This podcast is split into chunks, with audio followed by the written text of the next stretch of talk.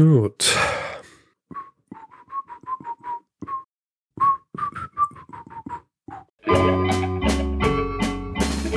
Lernen ein bisschen Geschichte. Lernen ein bisschen Geschichte, dann werden Sie sehen, der Reporter, wie das sich damals entwickelt hat. Wie das sich damals entwickelt hat. Hallo und herzlich willkommen bei Geschichten aus der Geschichte. Mein Name ist Richard. Und mein Name ist Daniel. Ja, und wir sind zwei Historiker, die sich hier Woche für Woche eine Geschichte erzählen. Immer abwechselnd und immer so, dass der eine nie weiß, was der andere ihm erzählen wird. Richtig. Ja, und Daniel, ähm, wir sind angekommen bei Folge 332. 332. genau, 332. 332. Und ähm, ja, letzte Woche 331. Erinnerst du dich noch, über was wir da gesprochen haben? Oh ja, du hast uns die Lizenzierungsgeschichte rund um das Spiel Tetris erzählt und äh, wie, es, wie es aus einem russischen Labor zu einem ähm, Welthit wurde. Eine schöne Zusammenfassung. ähm, ja, er ist ganz gut angekommen, diese Geschichte, oder? Also äh, hat so ein bisschen den Nostalgienerv getroffen, glaube ich. Das glaube ich auch, ja, weil sich ganz viele nochmal erinnert haben an ihre Zeit, wo sie Tetris Ja. gespielt haben. Mir ging es ja auch so, ähm, weil man auch sofort die Melodie im Kopf hat. Ja, ja. Keine Folge, die ich gemacht habe, kommt aus ohne etwas, das ich falsch ausgesprochen habe. ich habe es diesmal auch geschafft. Ja. Ähm, also zumindest eine Sache, auf die ich äh, hingewiesen wurde.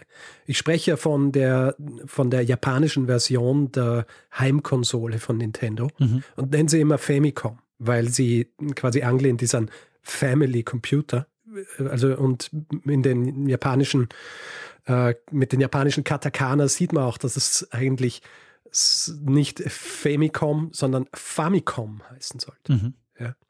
Äh, interessanterweise, also die, der ganze Name dafür ist Family Computer, also Family Computer. Ja. Und abgekürzt ist es dann Famicom, aber tatsächlich sagt man Famicom dazu. Auf jeden Fall, äh, das Ganze heißt Famicom und nicht Famicom, so wie ich es immer gesagt habe. Und an, äh, einen zweiten wichtigen Fehler habe ich gemacht. Und zwar am Anfang spreche ich von Checkers und sage, es ist Mühle. Es ist tatsächlich nicht Mühle, sondern es ist Dame. Ah, Dame, ja. Ja.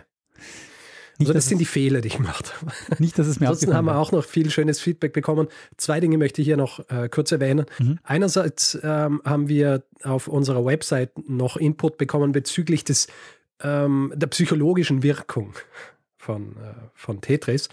Und zwar schreibt Hans Werner vom achwas.fm Podcast, dass hier auch dieses äh, Prinzip der Bottomless Bowl beziehungsweise dieses Experiment zum Tragen kommen, äh, kommt. Ich weiß nicht, ob du das kennst, aber es hat so ein Ex Experiment gegeben, wo Leute an einen Tisch gesetzt worden sind und es gibt dann Suppenteller, aus dem sie löffeln. Und dieser Suppenteller wird stetig von unten neu befüllt. Wissen die Leute natürlich nicht. Und sie haben geschaut, wie lange essen Leute Suppe, ja? Und die Leute haben halt immer versucht, die Suppe fertig zu essen. Mhm. Haben immer weiter und weiter und weiter gegessen. Und so ähnlich verhält sich wohl auch mit, äh, mit Tetris. Ah, ja. Also dieses, dieser Suchtaspekt ist einfach dieses, äh, man will es fertig machen. ja. Sehr interessant. Also interessanter Podcast auch. Achwas.fm. Äh, danke Hans Werner dafür. Und jemand weist uns auf Twitter auch noch darauf hin, dass es äh, so eine Art demokratisches Tetris auf Twitter gibt. Also es gibt einen Twitter-Account, der heißt Emoji Tetra. ja. Da wird Tetris gespielt und zwar mit dann immer Input von den Leuten, die den Tweet gelesen haben. Man kann dann auswählen, wohin soll eine Figur, soll eine Figur gedreht werden, wohin soll sie sich bewegen und ähm, die Auswahl mit den meisten Stimmen, das wird dann gemacht im nächsten Zug. Ist das wahrscheinlich langsamste Tetris-Spiel aller Zeiten. ja. Ja. Aber es ist lustig. Es ist auch nicht das einzige Spiel, äh, das ich kenne, das so funktioniert. Ich habe letztens mal was gesehen, dass jemand Doom quasi auf Twitter portiert hat. Was Doom? Doom. Ja, also du kannst, du kannst Doom spielen auf Twitter nach einem ähnlichen Prinzip. Du wählst aus, wohin soll die Person gehen, soll sie schießen oder sonst wie. Also das wird dann auch immer quasi das, so das Screenshot gezeigt, wo, äh, wo sich das Mandel gerade befindet. Ja. cool. Ja, man kann lustige Sachen machen über Twitter. Grundsätzlich mit dem Internet. Ja, kannst So wie du einen dein, Podcast zum Beispiel kann man machen. Genau. Ähm, ja, Daniel, das war's äh, mit Feedback von der, von der Tetris-Folge. Sehr schön. Na, du hast ja auch sehr viel positives Feedback auf dein Gitarrenspiel bekommen. Ja, ein bisschen. Mhm. In der Zwischenzeit habe ich, hab ich immer beigebracht, die ganze Melodie zu spielen, Mhm. also den zweiten Teil auch. Ähm, also ja, hätte ich mir ein bisschen mehr Zeit geben, dann wäre das Ganze noch ein bisschen professioneller rüberkommen. Es Aber, ist überhaupt kein. Problem, Richard. Wir haben bald zwei Live-Auftritte. Und ja, schauen wir mal. Starten wir sie mit der Tetris-Musik. Beziehungsweise mit dem, äh, mit dem russischen Volkslied. genau. Wir wollen ja keine Rechte hier verletzen.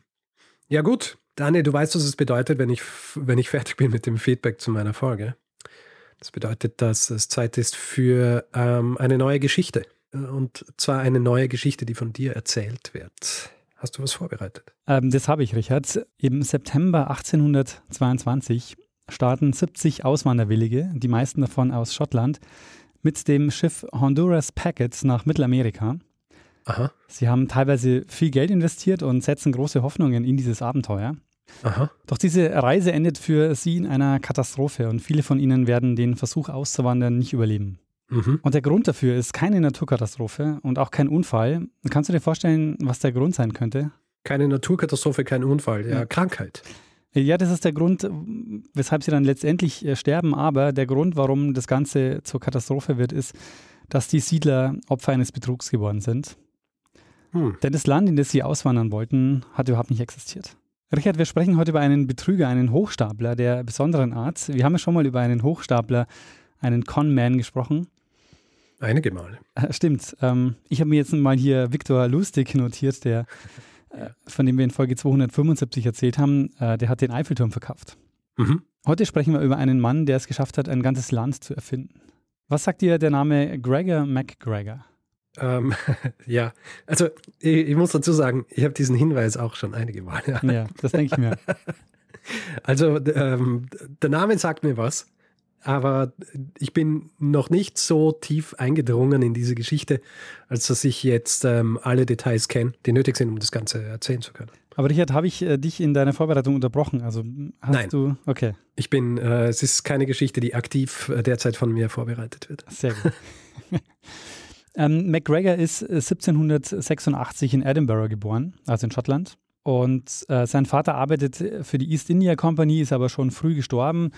Mm, Über seine Jugend wissen wir nicht viel. Und was wir aber wissen, ist, dass MacGregor sehr früh, also in jungen Jahren, zum Militär geht. Er ist erst 16, da wird er Teil der britischen Armee.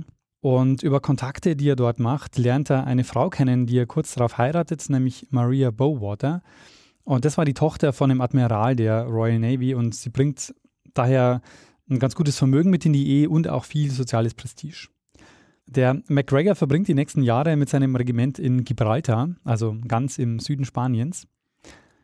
Wobei Gibraltar ja nicht zu Spanien gehört, sondern britisches Überseegebiet ist. Und es gibt eine sehr lange Auseinandersetzung zwischen England und Spanien, weil Spanien beansprucht das Gebiet bis heute für sich.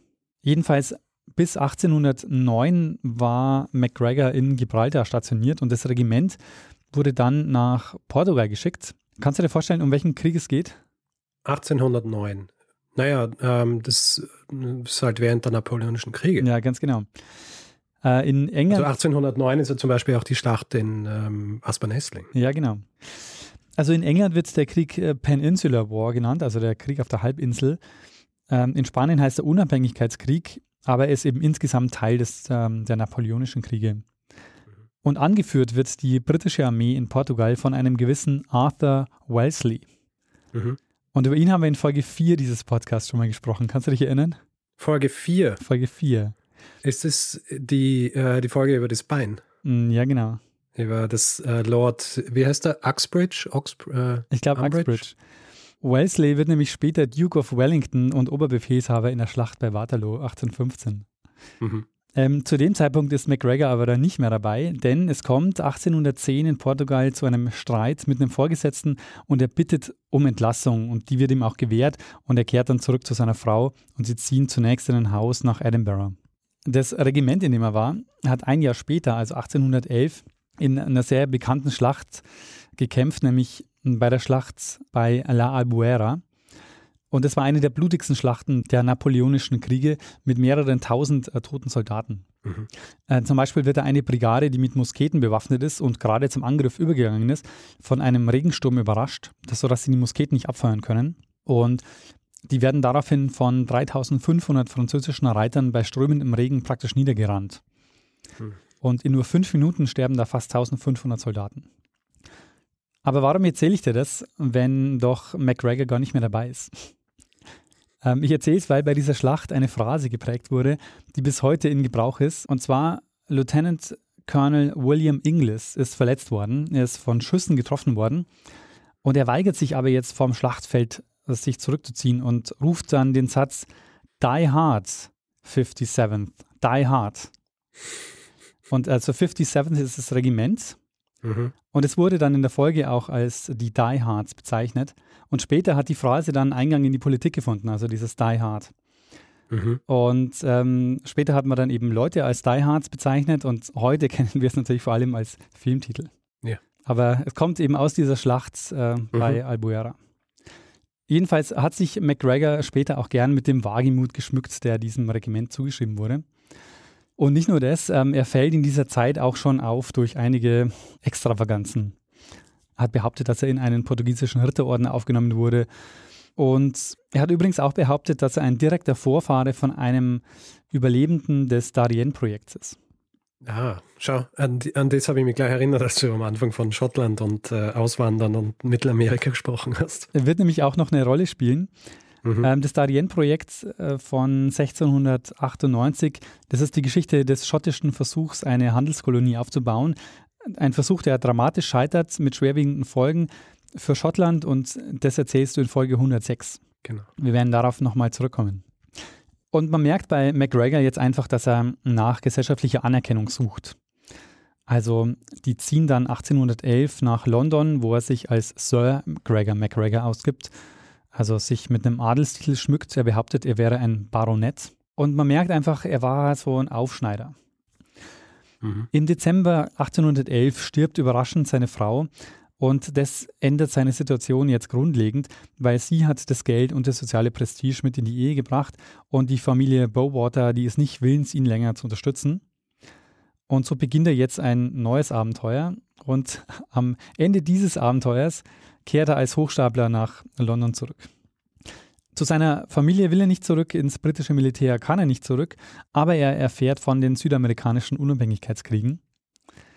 Und äh, die spanischen Kolonien in den Amerikas waren ja eingeteilt in sogenannte Vizekönigreiche. Und es gab schon länger Unabhängigkeitsbestrebungen, aber durch die napoleonischen Kriege war Spanien in dieser Zeit von den Kolonien abgeschnitten und deshalb nimmt es dann ab 1809 richtig Fahrt auf und es kommt zu den ersten Unabhängigkeitskriegen und Unabhängigkeitserklärungen. Und mittendrin jetzt unser Protagonist äh, MacGregor. Der Francisco de Miranda war eine wichtige Figur in der südamerikanischen Unabhängigkeitsbewegung. Der hat lange in London gelebt, weil die Briten natürlich Aufstände gegen die spanische Herrschaft gerne unterstützt haben. Aber seine Unternehmung kommt nicht so richtig ins Laufen und so hart er dann jetzt in London der Dinge bis 1811. Es ist nämlich so, er gilt als Wegbereiter eines anderen Revolutionärs, der die spanische Herrschaft in Südamerika dann letztendlich wirklich auch beenden wird. Und mit dem wird sich äh, McGregor auch bald anfreunden. Und das ist Simon Bolivar.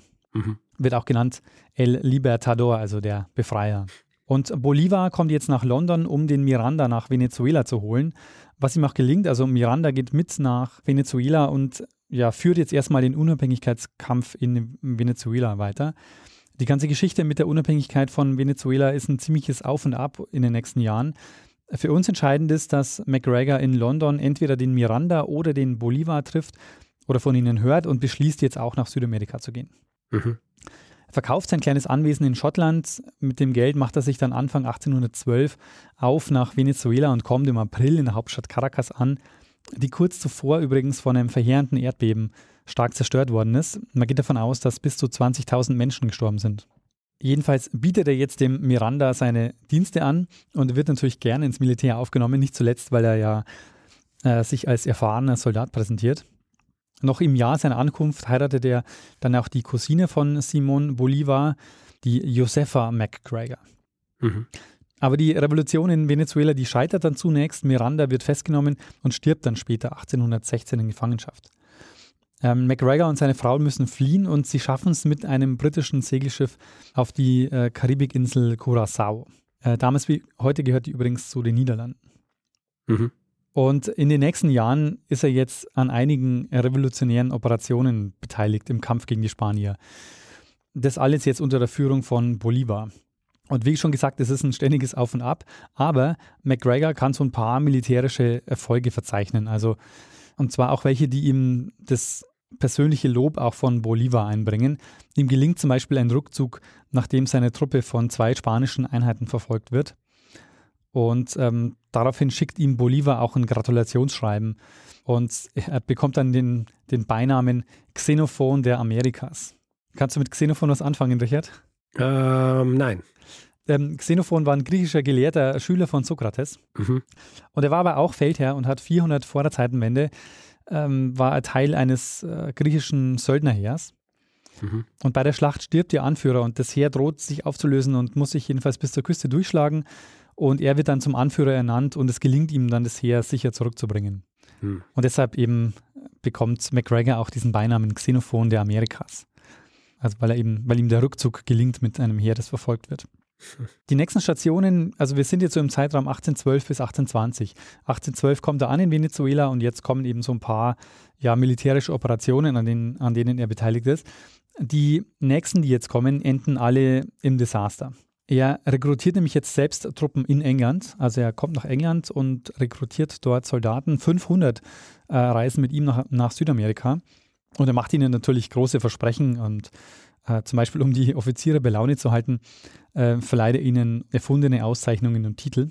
Sie erobern dann die Stadt Portobello im heutigen Panama. Und kurze Zeit später wird es aber von, von den Spaniern zurückerobert. Und angeblich hat McGregor überlebt, weil er von den Schüssen geweckt wurde, seine Matratze und Decke aus dem Fenster geworfen hat und dann hinterher gesprungen ist. Und äh, sich dann bis zum Strand durchschlagen konnte, wo er dann auf einem Baumstamm zum Schiff geschwommen ist. Mhm. Und er kommt aber bei der Geschichte schlecht weg, weil er erstens ständig Versprechungen macht, die er nicht einhält. Und zweitens, weil er nach seiner Rettung auf dem Schiff die Soldaten in Portobello nicht unterstützt. Also man würde quasi erwarten, dass er jetzt vom Schiff aus mit Kanonen feuert. Mhm. Sondern er lässt sie im Stich und gibt den Befehl, äh, weiterzufahren. Und das Schiff übrigens heißt auch mittlerweile L. McGregor. mhm. ähm, die nächste Station, die sie jetzt ansteuern, ist die Stadt Rio de Lacha, eine Stadt im heutigen Kolumbien, ähm, und da passiert jetzt was Ähnliches. Also er flieht da mit dem Schiff, als spanische Streitkräfte sich zum Angriff bereit machen.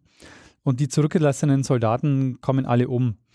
Und der Bolivar bekommt das mit und ist darüber so empört, dass er anordnet, den McGregor zu hängen, wenn er das nächste Mal südamerikanischen Boden betritt. Oh Wir kennen recht viele Einzelheiten von diesen Unternehmungen, weil einer der Offiziere, als er dann zurück in London ist, einen Bericht schreibt, in dem er sich über den McGregor empört. Und der kommt dann natürlich dementsprechend schlecht weg. Das Buch erscheint 1820 und heißt Die Memoiren des MacGregor.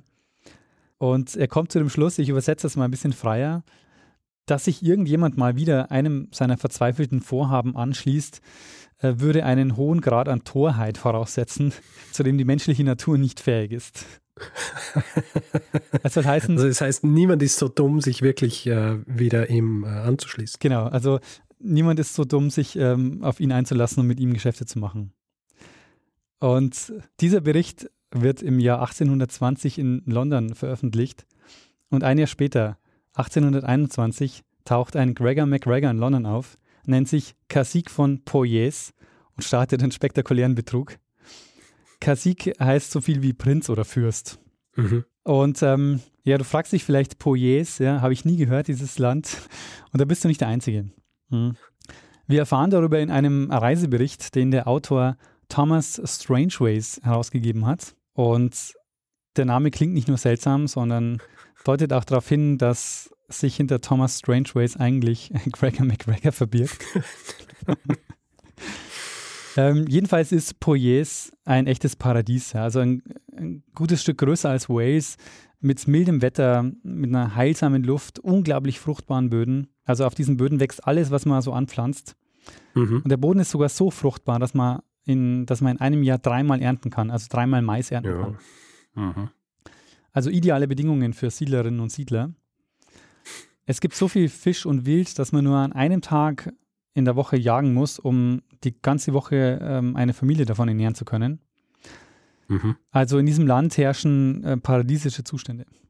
ist ja wie äh, Schlaraffenland. Ganz genau, wie, wie Fliegen quasi die gebratenen Hühner in den Mund. Äh, so beschreibt er dieses Land. ähm, Ob es mit der Wirklichkeit so viel zu tun hat, werden wir nachher ähm, nochmal, werden wir nachher sehen. Der Kasik von Poyes ist jetzt in London und bietet die einmalige Chance, in Poyes gewinnträchtig zu investieren. Er verspricht 6% Rendite bei Investments und bietet die Möglichkeit eben auch dort, äh, selbst dorthin auszuwandern. Mhm. Und es gelingt dem McGregor jetzt einen regelrechten Poyes-Boom auszulösen. Also er verkauft einerseits ähm, Land, also Grundstückszertifikate und andererseits Staatsanleihen. Und die Rendite für diese Staatsanleihen, die sollen dann aus zukünftigen Steuer- und Zolleinnahmen bezahlt werden. Mhm. Und er verkauft jede Menge Staatsanleihen ähm, dieses Landes, das es überhaupt nicht gibt. Also wer auswandern wollte, hat eine Landparzelle bei ihm gekauft und hat dann das Geld gleich in Poyes-Dollar getauscht. Eine fiktive Währung, die durch nichts gedeckt war. Mhm. Man geht davon aus, dass sich die Gesamtsumme seines Poyes-Betrugs auf 1,5 Millionen Pfund aufsummiert. Aber heutiges Geld, oder? Nee, damaliges Geld. What? Und du fragst 1,5 Millionen Pfund damals. genau. Du fragst ihn natürlich, was war das, äh, was wäre das heute wert? ja, viel. ich habe das in den historischen Währungsrechner der Bank of England gepackt. Ey. Und da kommen dann über 200 Millionen Pfund raus. Holy shit. Was wiederum 300 Millionen Euro wären. Ach, ja, das ist viel Geld. Also, vielleicht war es auch nicht ganz so viel. Mir kommt es schon ein bisschen sehr viel vor, jetzt, wenn man sich diese Zahlen anschaut. Aber mhm. insgesamt kann man, glaube ich, schon sagen, es war eine große Nummer. Mhm. Und man fragt sich natürlich, werden die Leute nicht skeptisch? Also in ein Land zu investieren, das sie, von dem sie noch nie gehört haben. Mhm. Und die Erklärung, die ich gelesen habe, ist ja vielleicht einigermaßen einleuchtend. Ähm, Mittel- und Südamerika waren in dieser Zeit halt sehr stark im Wandel. Also da sind sehr viele Länder neu entstanden zu der Zeit und da wundert es vielleicht auch niemanden, wenn es da ein Land gibt, von dem sie vorher noch nichts gehört haben. Ja. Und außerdem hat er es auch sehr gut verkauft. Also er hat sein Land sehr detailreich ausgeschmückt. Es gibt ja auch neben diesem Buch, das ich äh, gerade schon genannt habe, gibt es auch ein Wappen, es gibt eine Verfassung, es gibt sogar eigens designte Uniformen für das Militär. Mhm. Und es gibt auch äh, Büros, also er hat so Art Botschaften von Poyers in London, in Edinburgh und auch in Glasgow. Mhm. Und in diesen Büros kann man dann eben diese oder konnte man dann diese Landzertifikate kaufen, die sehr aufwendig gestaltet waren. Mhm. Weil du, weil du vorhin gesagt hast, dass äh, Süd- und Mittelamerika so beliebt war. Es hat mich erinnert an, äh, an einen Satz erinnert, den ich äh, einmal wo gesagt habe in einer Folge, und das ist nicht, nicht einmal so lange her, nämlich diese Geschichte über den, über den Typen, der auszieht und dann verschwindet und dann wiederkommt, aber er ist tatsächlich nicht der, der verschwunden ist. Ja. Ähm, Dir fällt der Name nicht ein, ne?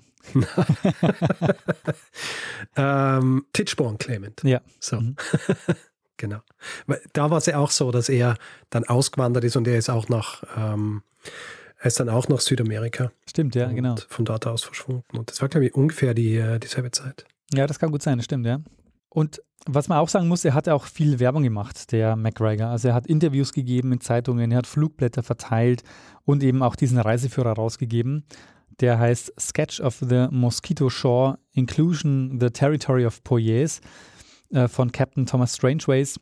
Und diese Investments, das muss man auch sagen, ähm, machen halt den Eindruck einer attraktiven Möglichkeit, Geld anzulegen, weil es in England nach Ende der napoleonischen Kriege wirtschaftlich recht gut ging. Mhm. Und ähm, es gab auch ein immer größer werdendes finanzstarkes Bürgertum mit der Industrialisierung und die wollten auch Geld investieren. Mhm. Und es gab in dieser Zeit einen, einen Boom südamerikanischer Staatsanleihen. Zum einen hat man damit ja in, die, in den Zerfall des spanischen Kolonialreichs investiert, wenn man die Revolutionen unterstützt hat. Und die Länder galten ja auch als reich an Gold und Silber. Das heißt, da gab es immer auch ein großes Renditeversprechen. Mhm. Und McGregor behauptet, dass er bis 1823 schon 500 Ländereien verkauft hat in Poyers. Mhm. Und ich bin ja in diese Geschichte eingestiegen mit dem Schiff Honduras Packet, das Auswanderwillige nach Poyes gebracht hat. Und er hat versucht, vor allen Dingen schottische Landsleute zu rekrutieren. Und das hat zu tun mit dem Darien-Projekt. Hm. Weil er eben gesagt hat, damals ist Schottland ähm, gescheitert. Und jetzt gibt es hier endlich ein erfolgreiches schottisches Kolonialisierungsprojekt. Hey. Und deshalb befinden sich auch auf diesen Schiffen, die da jetzt gleich losfahren werden, vor allen Dingen schottische Siedler und Siedlerinnen. Das war nicht, äh, das Honduras Packet war nicht das einzige Schiff, das McGregor gechartert hat, um die Leute nach Poyes zu bringen. Insgesamt sind es vier Stück. Drei weitere Schiffe wurden dann von der Royal Navy abgefangen, nachdem klar war, dass es sich um einen Betrug handelt. Mhm. Aber 270 Personen erreichen tatsächlich Poyes und was glaubst du, finden sie dort vor? In Poyes? Mhm. Ja, halt nix, weil es nicht existiert. ja, nur äh, es ist quasi nicht nix, ähm, es ist Dschungel. Mhm. Unberührte Natur. Okay, ja. Sie erwarten die prächtige Hauptstadt St. Joseph mit einem Königspalast, mit Boulevards, mit einer Kathedrale, mit einem Opernhaus, mit fast 15.000 Einwohnern. Aber sie finden vor Dschungel, unberührte Natur und jede Menge Mücken. Es gab Natürlich. an der Stelle schon mal eine britische Siedlung, ähm, die ist aber mittlerweile verlassen und nur noch, nur, nur noch eine überwucherte Ruine. Und die Siedler und Siedlerinnen, die richten sich jetzt dort notdürftig ein, die zimmern sich Hütten. Aber es gibt zu wenig zu essen, kein sauberes Trinkwasser und so werden viele in den nächsten drei Monaten sterben, einige davon auch an Gelbfieber und Malaria. Mhm. nach drei Monaten werden sie dann gerettet und mit einem Schiff erst nach Belize gebracht und dann äh, zurück nach London. Und von den circa 250 sind dann nur noch 60 am Leben.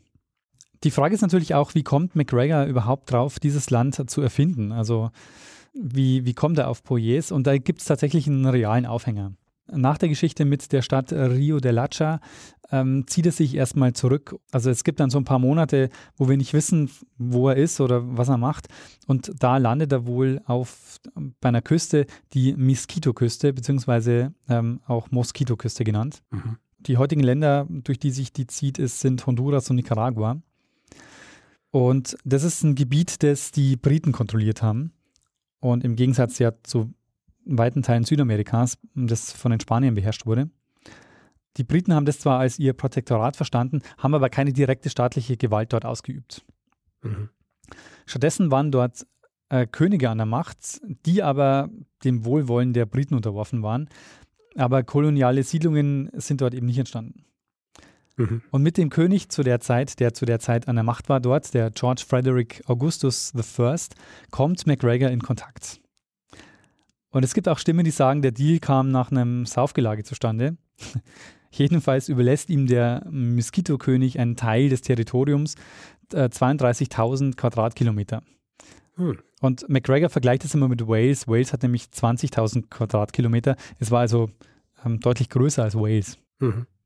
Aber das Gebiet war halt einfach Dschungel. Also da konnten sie erstmal nichts anbauen und es gab auch keine Vereinbarung, dass sich McGregor hier als Fürst oder als Prinz ähm, aufführen darf und auch nicht, dass er damit Handel treiben darf und dass er dieses Land verkaufen darf. Mhm. Äh, und es ist auch so, dass der George Frederick ähm, Augustus I. davon Wind bekommt, auch richtig sauer ist und dann äh, diese Abmachung aufkündigt und von den Siedlern dann auch dort einfordert, dass sie sich unterwerfen.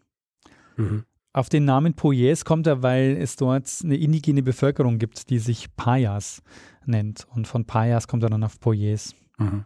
Inzwischen, also wir sind jetzt im Jahr 1823, mehren sich die Gerüchte, dass Poyes äh, einfach ein Betrug ist, den McGregor aufgesetzt hat. Und was macht McGregor? Er verlässt London kurz bevor die Gruppe der Poyes Überlebenden im Oktober 1823 zurückkehrt. Mhm. Und in der Londoner Presse wird jetzt auch ausführlich über den Betrug berichtet. Und es war jetzt auch so, dass der große Boom erstmal vorbei war. Also diese Poyers Staatsanleihen oder diese Anleihen haben so funktioniert, dass man dort so Schuldverschreibungen gekauft hat, äh, zu 100, 200 oder 500 Pfund. Und die hat eine Laufzeit von 30 Jahren. Und äh, er hat eben eine jährliche Verzinsung von 6% versprochen. Und nach der ersten Anzahlung waren eben weitere Raten fällig und viele haben dann eben die weiteren Raten schon gar nicht mehr gezahlt, mhm. ähm, nachdem klar war, dass es sich hier um einen Betrug handelt. Ja. Und so ist der Poyers-Boom auch erstmal wieder äh, abgeebbt. Und der McGregor flieht also jetzt nach, äh, nach Paris und zieht sich nicht zurück, wie man erwarten würde, sondern und hält auch nicht die Beine still, sondern das Gegenteil ist der Fall. Er macht natürlich weiter. er verkauft jetzt in Paris seine, seine, äh, sein Land. Er sucht sich eine Handelsfirma, die Compagnie de la Nouvelle Industrie, und versucht über die weitere Grundstücke und Staatsanleihen von Poyers zu verkaufen. Mhm. In Frankreich kommt er jetzt allerdings mit der Masche nicht so einfach durch, weil diese Handelsfirma, die hat ein Schiff in Le Havre vorbereitet, um Siedlerinnen und Siedler nach Poyes zu bringen. Mhm. Und die Behörden, die werden aber jetzt skeptisch, weil es ist so, dass ungewöhnlich viele Leute Pässe beantragen, um ausreisen zu können. und sie wollen in ein Land ausreisen, von dem sie noch nichts gehört haben. Und nachdem sich das häuft, untersuchen die das genauer. Das Schiff darf dann auch erstmal nicht starten und es beginnt eine Untersuchung und, und dann wird auch klar, okay, es ist ein Betrugsfall und die Geschichte fliegt auf. McGregor taucht zunächst unter, wird aber schließlich verhaftet und wegen Betrugs zusammen mit zwei weiteren Drahtziehern angeklagt. Mhm. 1826 beginnt der Prozess und was glaubst du, wie geht er aus? Ich würde sagen, er schafft es, dass er freigesprochen wird. Natürlich wird er freigesprochen. er hat mal wieder Glück, wird freigesprochen und zieht mit seiner Familie zurück nach London, wo sich die Aufregung ja langsam äh, schon wieder gelegt hat. Und 1827 in London probiert er es tatsächlich nochmal. Äh, diesmal über die Handelsfirma Thomas Jenkins Company. Äh, die verkauft jetzt 20-jährige Anleihen. Allerdings, diesmal ist es so, diese Anleihen bleiben ein Flop.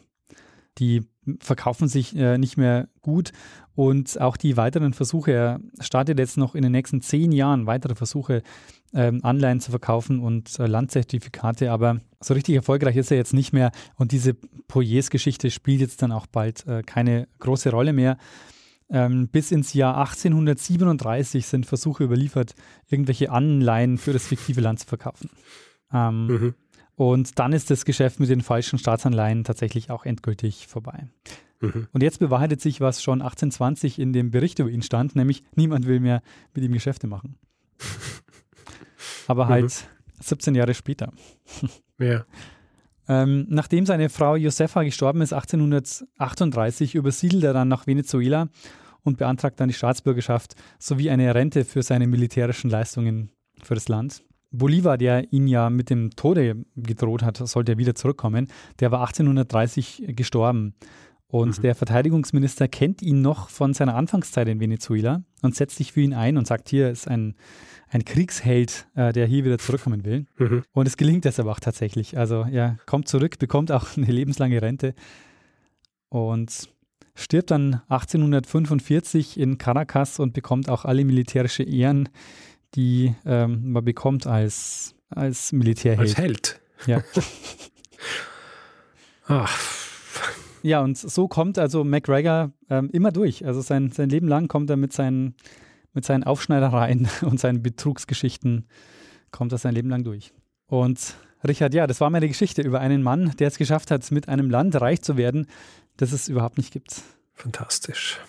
Also die Tatsache, dass er Leute dazu bringt, ihm Geld zu geben für ein Land, das es nicht gibt, Anfang des 19. Jahrhunderts, das überrascht mich jetzt nicht so, weil ähm, hat er sehr wenig Möglichkeiten gegeben für herkömmliche Leute in London zum Beispiel herauszufinden, ob das wirklich stimmt. Ja, das stimmt. Ähm, was mich mehr überrascht, ist tatsächlich dieses Ding, dass er einfach durchkommt mit allem. Ja. Und dann natürlich auch wieder nicht, weil ähm, ich meine, die die volle Bezeichnung für einen Con-Man ist ja Confidence Man. ja. Und das ist natürlich schon, ich meine, es ist ein, wie soll ich sagen, ein Truismus, aber tatsächlich so, wenn du mit viel Selbstbewusstsein irgendwo reingehst, äh, steigen die Chancen natürlich, dass du damit durchkommst. Das stimmt, ja. Und er muss einfach über ein wahnsinniges Selbstbewusstsein verfügt haben, dass er, dass er da überall durchkommt, dass er sogar angeklagt wird in ja. Frankreich. Äh, die andere Sache, die ich auch so faszinierend finde, ist, dass er Leute ködert damit, dass er sagt, schau, das ist quasi die Wiedergutmachung fürs Darien-Projekt, äh, für diese Schmach.